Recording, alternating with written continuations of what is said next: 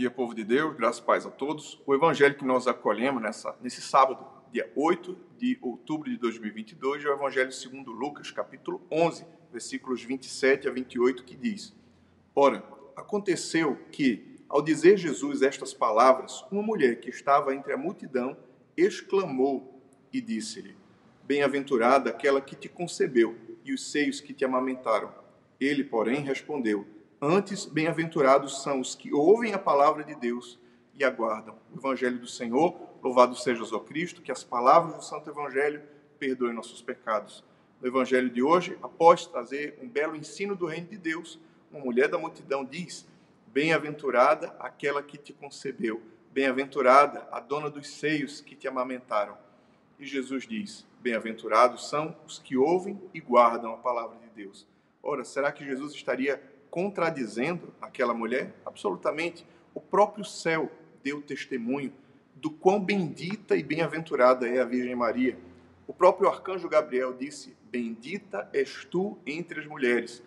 É, Isabel, quando recebeu a visita da Virgem Maria, disse: é, Que grande privilégio que me venha visitar a mãe do meu Senhor. Sim, a Virgem Maria recebeu talvez o maior privilégio que alguém possa receber nessa humanidade. Ela transmitiu, a sua carne transmitiu à humanidade a pessoa divina eh, do Senhor Jesus Cristo.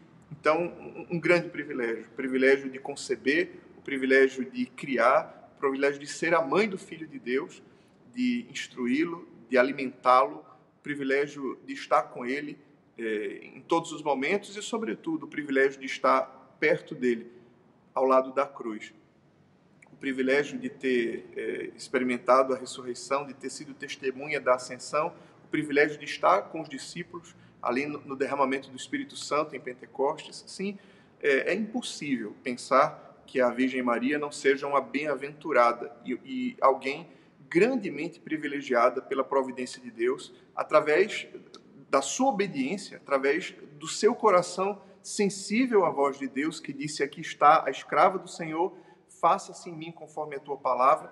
Através dessa obediência, Cristo veio ao mundo e nós obtemos a salvação por Jesus Cristo.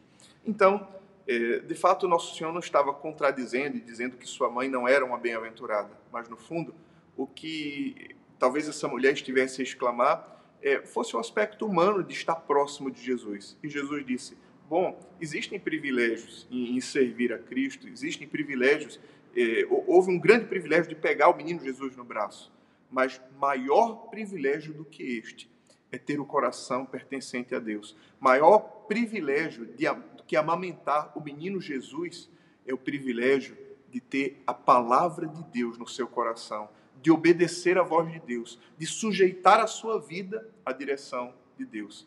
Esses são os verdadeiramente felizes. Por isso a Virgem Maria é, é bem-aventurada, é feliz, porque ela obedeceu ao seu Senhor. E assim nós seremos felizes também, na medida em que ouvimos e guardamos a palavra de Deus. Sim, porque a palavra de Deus é lâmpada para os nossos pés e luz para os nossos caminhos.